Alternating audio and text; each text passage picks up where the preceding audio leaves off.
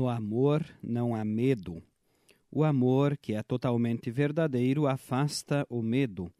Portanto, aquele que sente medo não tem no seu coração o amor totalmente verdadeiro, porque o medo mostra que existe castigo.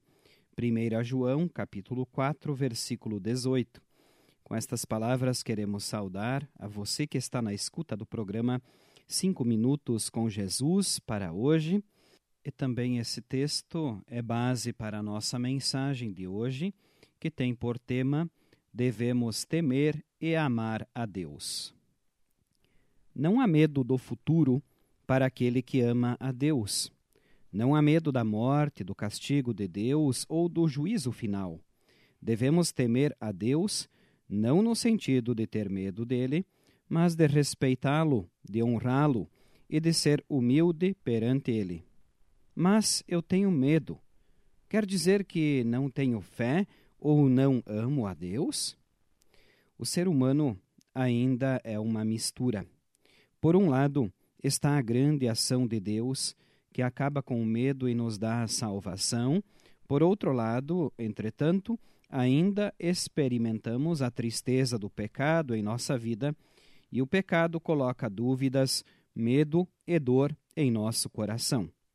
O apóstolo João nos diz, em 1 João capítulo 4, versículo 18, No amor não há medo, o amor que é totalmente verdadeiro afasta o medo. Portanto, aquele que sente medo não tem no seu coração o amor totalmente verdadeiro, porque o medo mostra que existe castigo. Ainda somos uma mistura, mas chegará o momento em que todo o medo do castigo será eliminado.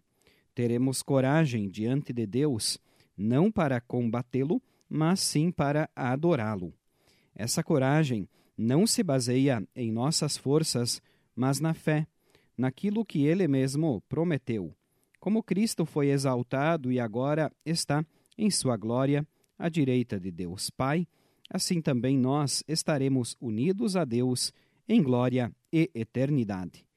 Pela fé, somos participantes da glória, da vida, da salvação que Cristo nos alcançou. Deus é amor. O amor é o tema de praticamente toda a primeira carta de João. Ele nos lembra que o amor não é apenas uma paixão passageira ou algo da boca para fora. Por repetidas vezes, ele salienta o grande e incondicional amor de Deus, amor materializado em Cristo Jesus. Ele diz ainda que recebemos esse amor e que, permanecendo no amor, permanecemos em Deus e Deus permanece em nós. Podemos dizer que o amor é a essência de Deus. Permanecer nesse amor é colocar a nossa confiança em Jesus, fazendo dele a nossa ligação com Deus. Agora quero convidar a você a que ore comigo. Senhor, dá-nos o teu amor e ensina-nos a amar para que olhemos sempre para ti com olhos de respeito e agradecimento por todas as coisas que nos dás. Amém. Esta foi a nossa mensagem para hoje. Queremos agradecer a você pela companhia. Nós, da Igreja Evangélica Luterana do Brasil, desejamos a você um bom e abençoado dia, uma abençoada semana de atividades e deixamos o convite para que você nos acompanhe novamente amanhã. Senhor meu Deus, quando eu maravilhado paro a pensar no teu grandioso ser. Vejo a beleza do céu estrelado